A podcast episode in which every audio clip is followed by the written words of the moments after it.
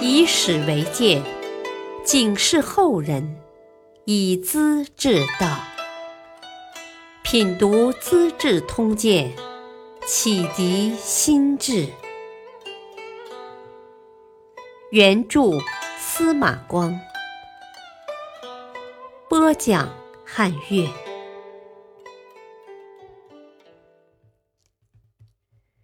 卖儿贴赋修浮屠，权倾门户诵毒酒。刘子业被杀后，湘东王刘裕，也就是称为诸王的，当了皇帝。此人不是正经之辈，忘了过去舔朱槽的尴尬和苦涩，忘了多次救他性命的兄弟刘修仁。总是怀疑弟兄要夺他的地位，一面发兵跟他们拼命，一面在宫里放纵行乐，又要装腔作势信佛教，到处修寺院。刘裕把原来的王府改建成湘东寺，十分壮丽幽静。王府做寺院，使人惊诧。他在里面修建一座十层浮屠宝塔，到了七层突然垮了，才改成两座五层的。有个新安太守，姓鸟巢的巢，叫上之的，回京朝见皇帝，问他：“啊，你到过湘东寺吗？哦，这是我向佛祖施舍的大功德，用了很多钱嘞。”陪侍在一旁的于愿，没等朝上之答话，便脱口而出：“哦，这哪里是功德，是老百姓卖儿贴赋的钱呢？”他说的是实话。当时百姓赋税极重，有些人家卖了儿女还不够，得把妻子送给富人做奴婢。这当然不是功德，而是作孽。皇帝没等他说完，截住话头：“你胡说些什么？会得罪佛祖的。”于愿激动的回答：“啊，佛祖要是有灵，看到罪孽比浮屠高，啊，只会嗟叹流泪。我哪里得罪他？得罪他的是你。”周围的人都捏着一把汗。皇帝火气三丈，把于愿赶出殿外，他却头也不回，从容的走了。皇帝常常在后宫开宴会，命令妇女们脱光衣服，互相对视。王皇后用扇子遮住脸，皇帝竟没好气的骂：“哦，叫花子，见不得世面！”大家同乐嘛，你为何不看？皇后哀求道：“啊，同乐的办法多得很，姊妹妯娌在一起，哪有脱光衣服来玩的？大臣的宴会也是这个样子吗？”皇帝大怒，挥手叫他退下。王景文是皇后的兄长，得知情况很高兴。哦，妹妹在家里软弱忠厚，如今却变得这样刚强，了不起呀！王景文的学识很高，头脑清醒，早已看透皇帝的本性。贼王刘修佑跟皇帝打猎，傍晚时分，皇帝叫骑士故意堵截他的马，逼得他掉下马来，骑士们蜂拥而上。把他踹得半死，然后假装失惊，啊，不好啦！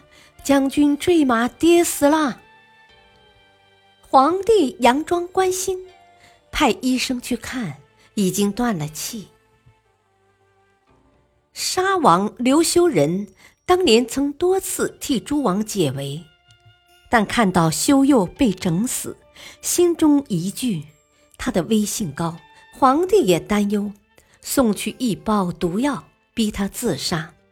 修人大骂：“刘裕能有今天，是谁的力量？孝武帝刘俊诛戮兄弟，结果怎样？子孙都灭绝了。你今天重蹈覆辙，宋朝的江山长不了了。他死后，刘裕下诏痛斥，说他阴谋造反，畏罪自杀。皇帝的种种手段，王景文心中有数，知道自己也可能受害，多次要求辞职，却又得不到允许。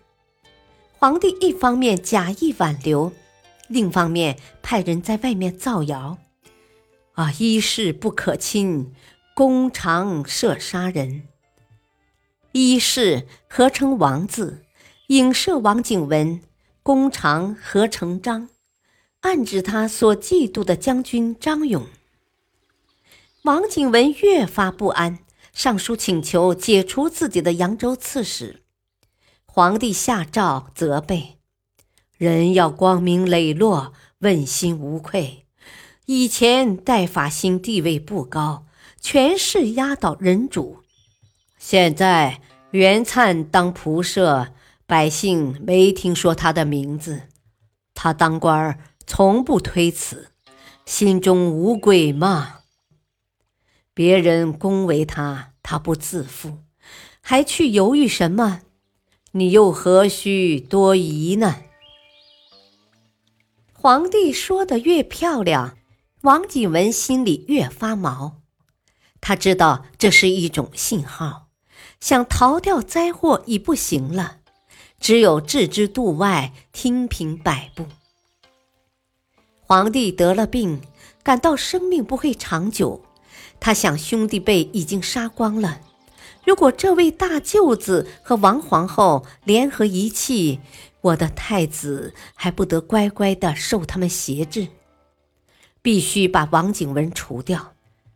于是叫人送去一瓶毒酒，逼他自杀，还写了一封信：“与亲周旋，欲权倾门户。”故有此处分，多么体贴关心啊！我反复为你考虑，想保全你的后代香火，才这样安排嘞。当时王景文在和客人下棋，拆开信封，溜了一眼，顺手压在棋盘底下，神情自若，继续对弈。下完了。把棋子装进匣子，客人才问他：“哦，刚才送来的是什么好东西啊？”一瓶美酒。王景文不动声色。客人很高兴，拿起酒瓶就要喝。王景文连忙接过，笑道：“呵呵，酒是皇帝赐的，只供本人独酌，客人哪可享用？”说罢，揭开了盖子。秦兵将军焦度已经看出秘密，一把抓住，劝道：“啊，大丈夫哪能坐以待毙？扬州的文武官员好几百，可以拼一下吗？”